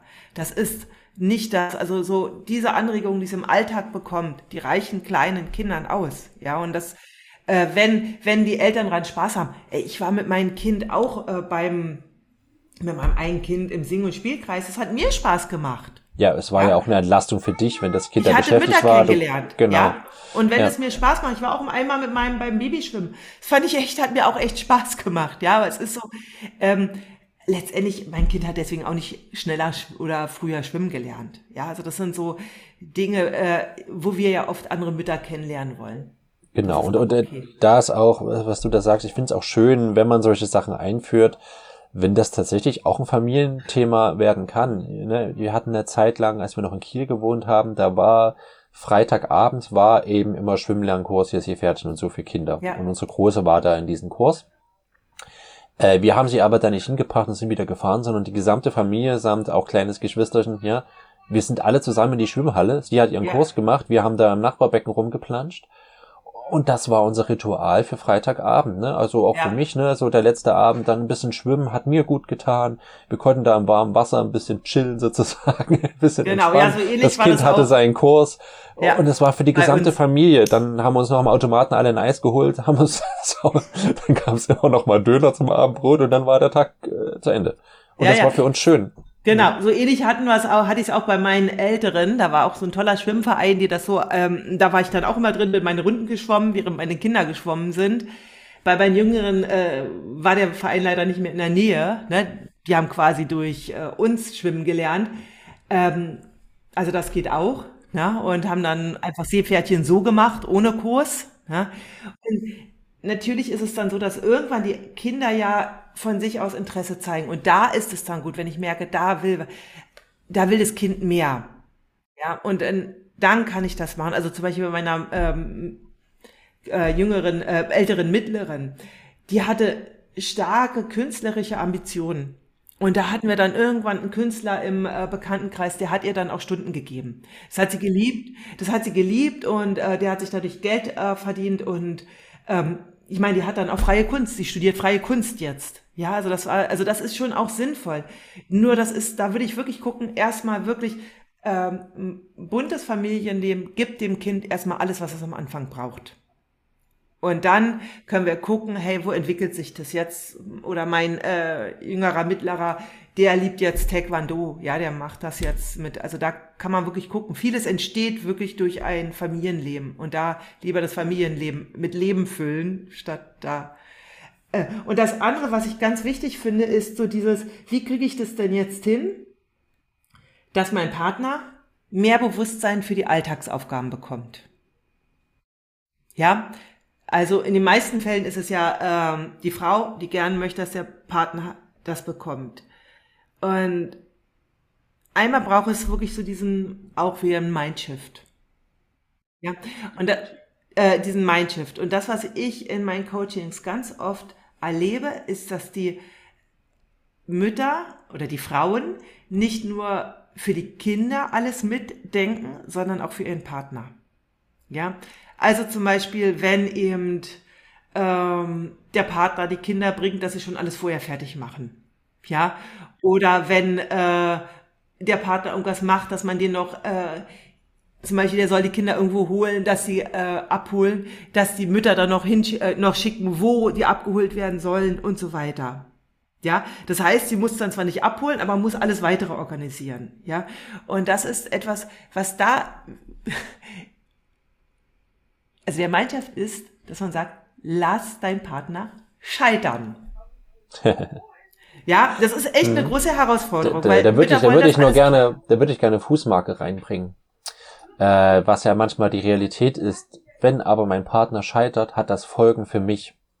Am Ende habe ich bestimmte Aspekte, die, wo ich dann quasi die Suppe auslöffeln muss, weil mein Partner irgendwelche Sachen nicht zu Ende gemacht hat, nicht komplett gemacht hat, Sachen vergessen hat, äh, weil ich habe jetzt leider kein konkretes Beispiel, du kannst es sicherlich vorstellen, dass es tatsächlich auch Auswirkungen auf, selbst wenn man die Verantwortung für das, was es darum ging, nicht hat, dass aber, wenn das nicht richtig erledigt ist, es wieder Auswirkungen hat auf Sachen, die, wo ich Verantwortung dafür habe. Deswegen und dass man da dann darauf angewiesen ist, tatsächlich, dass ich, ich kann meinen Partner nicht scheitern lassen, weil ich sonst die Konsequenzen tragen muss und das wieder Stress für mich bedeutet. Was, was würdest du dann äh, sagen? äh, ich würde es an Punkten machen, wo vielleicht nicht gleich die Konsequenzen für ein selbst sind, ja. ja okay. Zum Teil sind es dann aber auch wieder Konsequenzen, die dann die Frau freiwillig übernimmt. Okay, ja? Mag sein, ja. Ne? So, ich gebe mal ein Beispiel. Ähm, wenn mein Partner jemand, äh, mein, eins meiner Kinder abholt, kommt er oft zu spät. Das ist echt etwas, was wirklich so und es ist schon passiert, ja, dass dann äh, natürlich ich angerufen werde. Ja, und dann, klar, könnte ich jetzt, wenn, äh, was dann eben auch Mütter machen, dass sie sagen, ah ja, dann komme ich jetzt, dann fahre ich jetzt los. Ja, und äh, im Grunde ist es aber so, ähm, es war klar, mein Mann holt ihn ab, ja, und dann bitte ich auch wirklich, bitte ruf ihn an.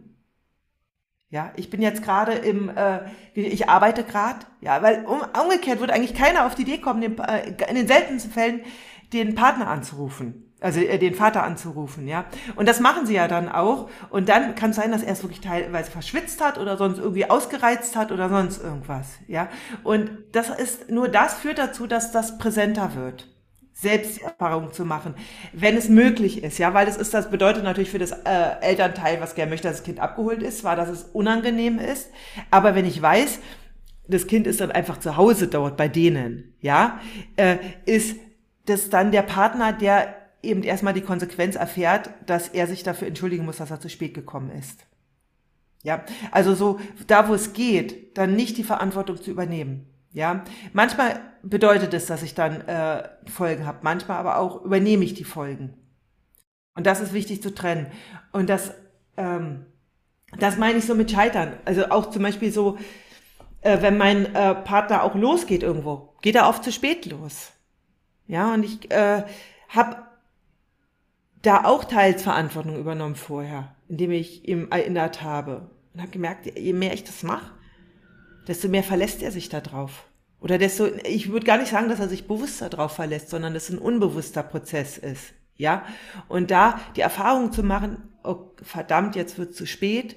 Äh, und dann ist es ja auch so, dass irgendwann die Kinder sagen, hey, jetzt sind wir zu spät dran. Ja, das ist etwas, was erst, äh, was wirklich erstmal ins Bewusstsein rücken muss. Und das ist wirklich etwas auszuhalten, das auszuhalten. Ja, Weil ich weiß ja, dass es andere Zeiten gibt, da kann er pünktlich sein.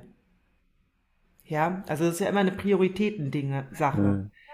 Ich, ich würde da gerne noch was reinnehmen, weil es mir äh, begegnet, äh, bei mir selber tatsächlich.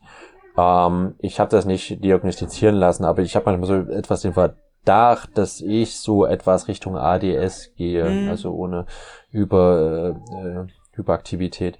Äh, das heißt, ich merke, dass es mir zum Beispiel extrem schwerfällt, planmäßig zu handeln und Sachen, gerade Routine-Sachen auf dem Schirm mhm. zu haben. Ne? Ich, ich weiß, dass das inzwischen so ist ähm, und äh, versuche da Maßnahmen zu ergreifen im Sinne von Pläne machen und so weiter. Ne? Also ich versuche ja, ja. mir da schon mein Leben so einzurichten.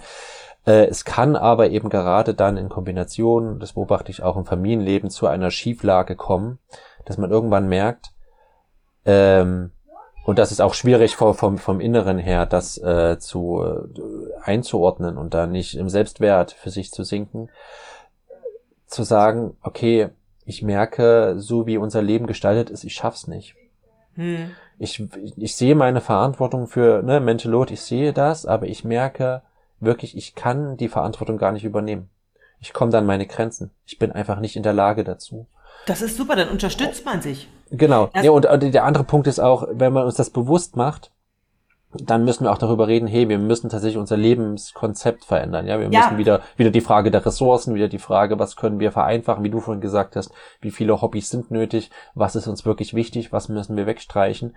Äh, weil sonst haben wir diese Dauerzustand, dass zum Beispiel der Partner oder derjenige, der dieses äh, Thema hat, ständig scheitert täglich. Ja, Wenn man genau. täglich hört, guck mal, das ist schon wieder nicht passiert, das ist schon wieder nicht passiert, das habe ich nicht geschafft, das habe ich vergessen, daran habe ich nicht gedacht, das habe ich nicht komplett gemacht. Und man macht das nicht aus bösen Willen, sondern einfach, weil man nicht in der Lage, äh, weil es extrem schwer ist, das so du, durchzuziehen. Das ist, äh, da äh, bin ich völlig bei dir. Das heißt ja nicht, dass man den anderen permanent auflaufen lässt. Ja? Und dann kann man auch gucken, hey, äh, wie können wir das regeln? Und dann gibt's aber auch die Väter oder Partner, die das können, aber einfach hm. nicht im Bewusstsein haben. Das, ja genau, das ist ein anderes Thema. Und das genau. ist, das ist ein anderes Thema. Ja, also ja. das ist nochmal ganz wichtig. Äh, bei, zum Beispiel ist das so, ich weiß, dass es mir leichter fällt mit der Pünktlichkeit. Ja. Ja. Und wenn es etwas gibt, wo ich weiß, es ist absolut wichtig, dass da die Kinder pünktlich sind, dann übernehme ich das. Also äh, da würde ich auch gar nicht, weil das ist dann zu hoher Stress, auch für die Kinder. Ja, also es ist schon natürlich zu gucken, wo geht's, wo geht's nicht.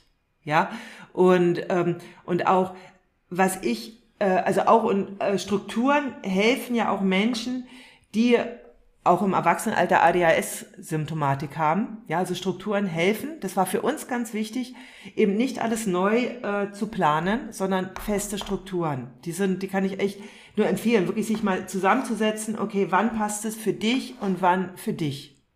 Ja, und ähm, und dann, aber was ich auch meine mit dem ähm, Scheitern lassen, heißt im Grunde auch, dass ich dem anderen zutraue, wenn es mal nicht klappt, dass er einen eigenen Weg findet. Hm. Und der sieht anders aus als meiner. Ja, spannend. Ja. Das ist so ganz wichtig. Und äh, da übernehmen oft Frauen für Männer die Verantwortung oder haben auch schon eine Lösung parat. Ja, so und die, da ist es wichtig, dass auch Väter erstmal sie diesen Freiraum brauchen, sich zu entwickeln. Ich gebe mal ein ganz einfaches Beispiel. Wickeln. Wer als Mutter, ja, vielleicht wenn man auch mal Stoffwindeln gewindelt hat, ja, oder die erste Windel perfekt hingekriegt hat, der möge jetzt die Hand heben, ja. Also viele Frauen haben am Anfang ihres Mutterseins sind oft gescheitert. Und auch ich scheitere in manchen Dingen. Ja, und das ist, Scheitern ist Teil des Prozesses. Das ist so etwas, was ganz wichtig ist. Und ähm, dass, dass ich das auch dem Partner zugestehe. Das ist, das ist das, also, also das ist jetzt nicht hart, sondern das ist etwas, wo ich, äh, das ist, wir lernen und wir entwickeln uns dadurch, dass wir uns den Raum geben zu scheitern. Dass es eben auch mal sein kann, hey, verdammt, ich bin jetzt wirklich dreimal zu spät losgefahren, was kann ich tun, damit es ähm, besser klappt? Ja, und wenn ich dann merke, ey, ich habe da grundsätzlich ein Problem, dann ist es wichtig, wie kann mich mein Partner unterstützen dabei? Das ist dann auch sinnvoll. Ne? Aber in dem Punkt müssen wir erstmal kommen zu sehen, habe ich da ein Problem oder nicht. Vielleicht finde ich meine eigene Lösung. Ja, und das ist ganz entscheidend. Ja. Letztendlich, ne, um vielleicht das Thema auch äh, etwas abzurunden, ich glaube, was klar ist, ist, dass Selbstverständlichkeit der Nährboden ist, auf dem Mental Load wächst. Dass wir bestimmte Sachen als selbstverständlich ansehen, die aber, ich möchte fast sagen, toxisch sind. Ja. ja. Dass eine Selbstverständlichkeit ist, dass Frauen bestimmte Sachen auf dem Schirm haben und Männer nicht. Ne, und was wir herausgestellt haben, ist, denke ich, äh, das Kind ist, also zum Beispiel, ja, es geht ja vor allem um Familie, das Kind oder das heißt der Hund, was auch immer, ja, was auch immer, oder der Hausbau, keine Ahnung, was ja. auch immer da ist, was, was quasi das Dritte ist, was in die Beziehung reinkommt. Es ist ein Projekt von beiden, äh, gleichberechtigt. Ja. Und wir können gerne Aufgaben aufteilen, wie es für uns als Familiensystem hinhaut, aber wir müssen davon absehen, dass irgendetwas davon selbstverständlich ist, bis vielleicht auf Stillen, aber vielleicht manchmal noch nicht mal das, ja, je nachdem, wie es alles gerade so ist, ja. Alles andere müssen wir miteinander besprechen und wir können nicht davon ausgehen, dass der eine sagt, nö, ist doch klar, dass das dein Thema ist. Das ist eine Konstruktion, die über die letzten, wie viel, wie viele Jahre oder Jahrhunderte gewachsen ist das ist aber menschengemacht, ja, wie so vieles. Es ist eine künstliche Institution, die wir genauso gut wieder auflösen können und die aber auch auflösen müssen, weil wir sonst ja. unglückliche Menschen schaffen. Unglückliche ja. Mütter, tatsächlich auch unglückliche Väter. Auch unglückliche Väter. Also dass ich glaube ja. auch nicht, dass es nur auf einer Seite ein äh, Ungleichgewicht geben kann. Das ist dann immer auch beidseitig. Genau. Es ist nicht angenehm zu hören. Es ist wirklich für den Selbstwert auch nicht angenehm zu hören, du bist jetzt wie mein zweites Kind. Ich ja. habe ja nur noch ein weiteres Kind oder, ne, oder was ich vorhin meinte, immer wieder zu hören, hast du das wieder nicht auf die Reihe bekommen und das machst du nicht zu Ende und du machst mich fertig.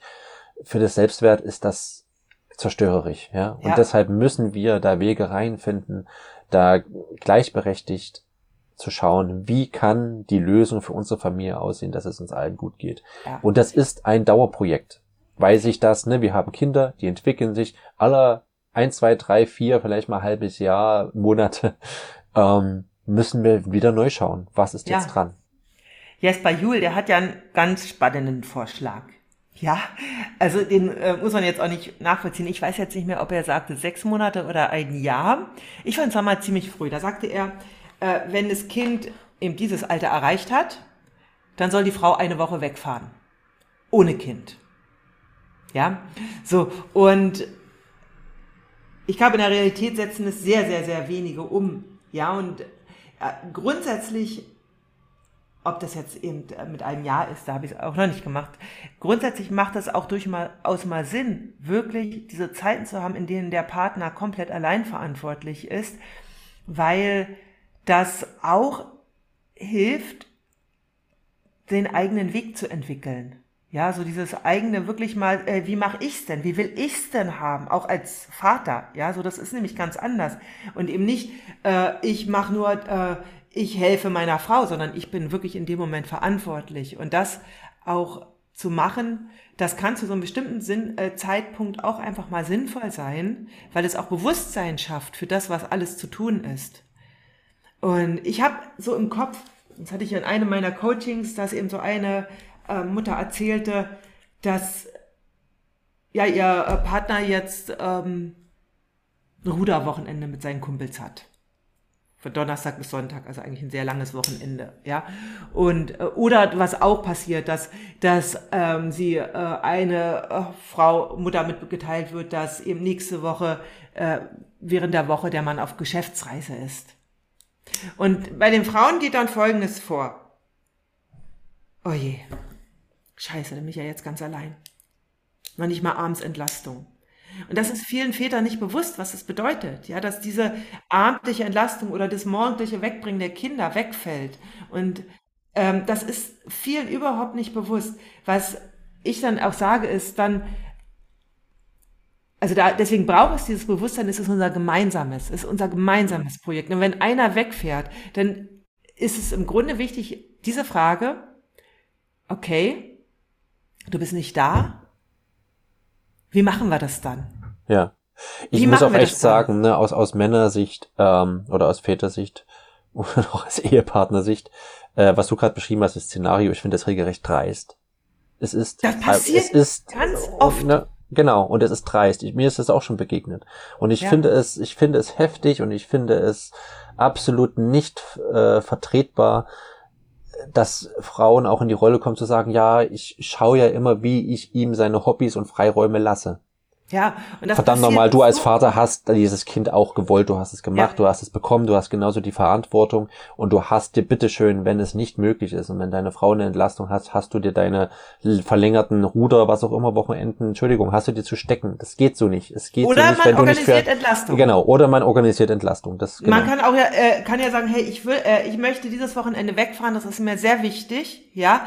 Passt es dir? Ich äh, habe eine Haushaltshilfe organisiert, die jeden Tag für äh, zwei, drei Stunden kommt und es würde äh, äh, jeden Tag für die und die Zeit auch jemand kommen, die hm. da was mit den Kindern machen. Ja. Genau.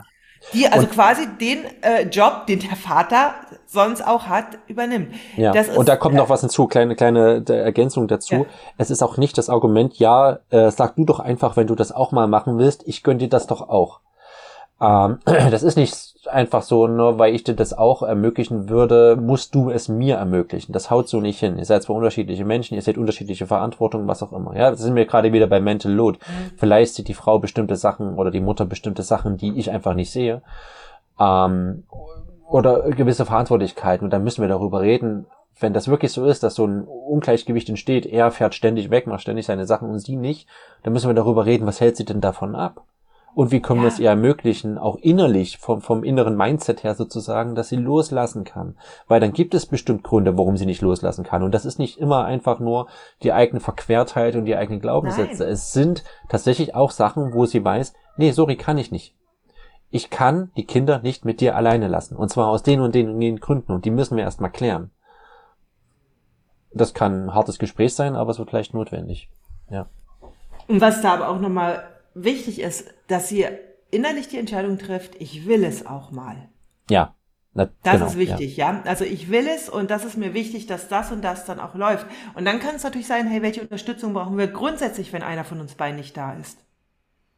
Ja, weil das ist ja, es, pass, es fällt einfach einer weg und selbst wenn der Partner arbeitet mehrere Stunden am Tag, ähm, dann übernimmt er andere Dinge. Das ist, das übernimmt ja dann die andere, also die Mutter in dem Fall komplett.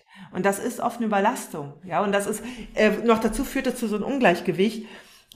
Die Mutter hatte dann komplett die Kinder in der Zeit. Der Partner kommt relativ ausgeruht nach Hause.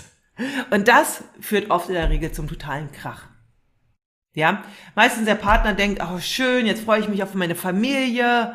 Und das ist nicht immer so entspannt, wie er sich dann vorstellt. Also da denke ich mir, ist so einmal das wirklich sich klar zu machen, auch als an die Väter, äh, einmal, es braucht eine Absprache mit dem Wegfahren, nicht also Selbstverständlichkeit, ja, auch das Berufliche, auch wenn man beruflich wegfährt, es braucht da einfach eine Absprache, wenn man auch nach, über Nacht weg ist und so weiter, ja, und, aber auch zu schauen, hey, wie regeln wir das in der Zeit? Ja. ja. ja. Wie regeln wir das?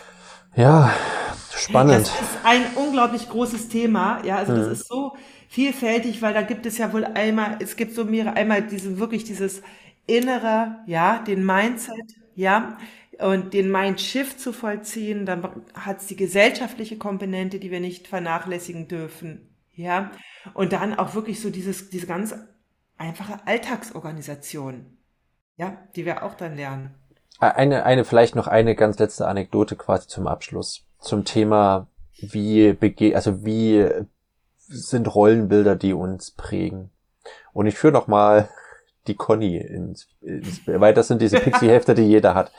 Es ist, ich habe es bei Twitter gesehen. Ich versuche es mal auch in den, äh, wenn ich es mhm. wiederfinde, in den Shownotes zu teilen. Es gibt ein Bild, da sieht man äh, die Mutter von Conny auf dem Spielplatz. Also sie sind auf dem Spielplatz, so wie das wahrscheinlich heißt das Buch auch Conny auf dem Spielplatz. Ja, die Mutter sitzt auf der Bank und hat neben sich gebreitet ein ein Tuch und darauf ist Kuchen, Getränke, Brot, Obst, die ganze, die gesamte Bank ist voll mit Zeug. Da noch das Messer zum äh, Kuchenschneiden, da sind noch die Tassen, da ist die heiße Thermoskanne. Ein ganz normaler Tag auf dem Spielplatz. Und die Bank ist so voll, dass Conny daneben auf einer Kiste sitzen muss, weil kein Platz mehr auf der Bank ist, weil, weil die Mutter alles vorbereitet hat. Äh, Connys Mutter, was stimmt mit ihr nicht? Ähm, und das fragen sich viele Mütter. Connys Mutter, was stimmt eigentlich mit dir nicht? Ich bin froh, wenn mein Kind überhaupt mal auf den Spielplatz kommt, wenn ich das organisiert bekomme, weil verdammt nochmal, es hängt alles an mir, dass das Kind wenigstens ab und zu auf dem Spielplatz landet. Und das ist die Realität. Und deshalb mhm. nochmal der Appell, auch wir Väter, das sind die Bilder, die uns in den Köpfen gepflanzt werden. Bei Instagram, in Kinderbüchern, in der Erziehung. Und es ist einfach mal sozusagen jetzt der Aufruf zur Revolution, das nicht mehr mit sich machen zu lassen und in seiner Familie andere Realitäten zu schaffen. Und das vielleicht ja. nochmal so als Appell zum Abschluss. Ja, wunderbarer Abschluss. Super. Dann lass uns noch äh, unsere übliche, äh, quasi unsere, wir haben ja nicht viele Formate in diesem Podcast, die immer wieder kennen, aber ein Format ist, was geht gerade bei dir ab? Äh, wo können Menschen sich anmelden? Ja. Wo gibt es Sachen, die vielleicht interessant sind für die Hörer, wo sie wieder ganz tolle Sachen mitnehmen können? Ja, starte du doch einfach mal. Ja, ich habe, oh, da kommt drauf an, wann ich diesen Podcast hochlade. Ich hoffe, ich schaff's rechtzeitig. Wenn ihr diesen Podcast noch so am 11.12. hört, mal gucken, wie schnell ich schaffe. Da startet nämlich am 12.10.2022 sind wir gerade wieder mein Bootcamp, diesmal für Paare. Ich habe es in der letzten Folge schon mal beschrieben. Es geht darum, wie kommen wir aus der Konfliktspirale raus? Wie kommen wir aus diesen ewigen Kreislaufen, aus Vorwürfen und äh, Rechtfertigung raus?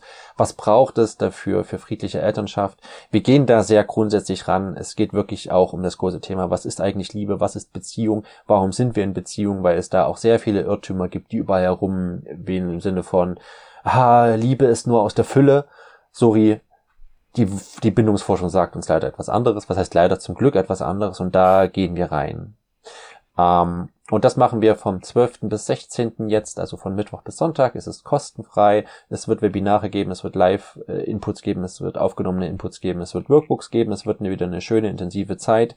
Wenn ihr das noch rechtzeitig seht, äh, folgt dem Link in den Show Notes. Äh, wenn ihr das viel später hört, ihr gerade, weil Podcast ist ja nun mal ein Konservenformat, schaut mal vielleicht äh, trotzdem unter dem Link, vielleicht gibt's schon das nächste Bootcamp. Ja, also ja, vielleicht gibt's schauen, ja auch eine Warteliste. vielleicht gibt's auch eine Warteliste und äh, genau. Und dann eben da im Anschluss daran startet jetzt auch äh, Ende Oktober wieder das, der achtwöchige Intensivworkshop für Paare Helden der Liebe, wo wir quasi das, was ich in dem Workshop, also ich in dem Bootcamp anfange, intensiv weiterführen. Das heißt, acht Wochen wirklich Training. Ja, es ist nicht einfach nur ein bisschen Input und Q&A-Session, sondern wir treffen uns einmal die Woche zu Trainings, wo ihr äh, eine Stunde lang die Beziehung übt, die ihr euch wünscht, wirklich umzusetzen. Also ja, wir gehen da wirklich in die Umsetzung in wöchentlichen Trainings, wen das interessiert, liebevolle Kommunikation zu schaffen, wieder eine gemeinsame Basis, wieder eine wundervolle Sexualität zu bekommen, wieder einen Paaralltag zu schaffen, der ist auch herzlich zu diesem Workshop eingeladen. Der startet im Oktober und ich werde den auch in den Shownotes verlinken. Cool. Was ist bei dir dran? Das äh, hört sich mega spannend an. Also ich möchte gerne nochmal auf den Feeling Family Club aufmerksam machen. Der öffnet nämlich Ende Oktober, ich glaube so ab äh, 21. Oktober, seine Tore wieder. Wir verlinken das hier, da kannst du dich dann in die Warteliste eintragen, weil das jetzt auch gerade da ganz viel passend zu diesem Thema läuft. Also jetzt im Oktober ist gerade Monatsthema Selbstfürsorge. Und das hat natürlich ganz viel auch damit zu tun, mit dem Mental Load. Sorge ich gut für mich. Ja, also das ist, und im November ist es dann Achtsamkeit im Familienalltag. Ja, das sind so ganz zentrale Themen.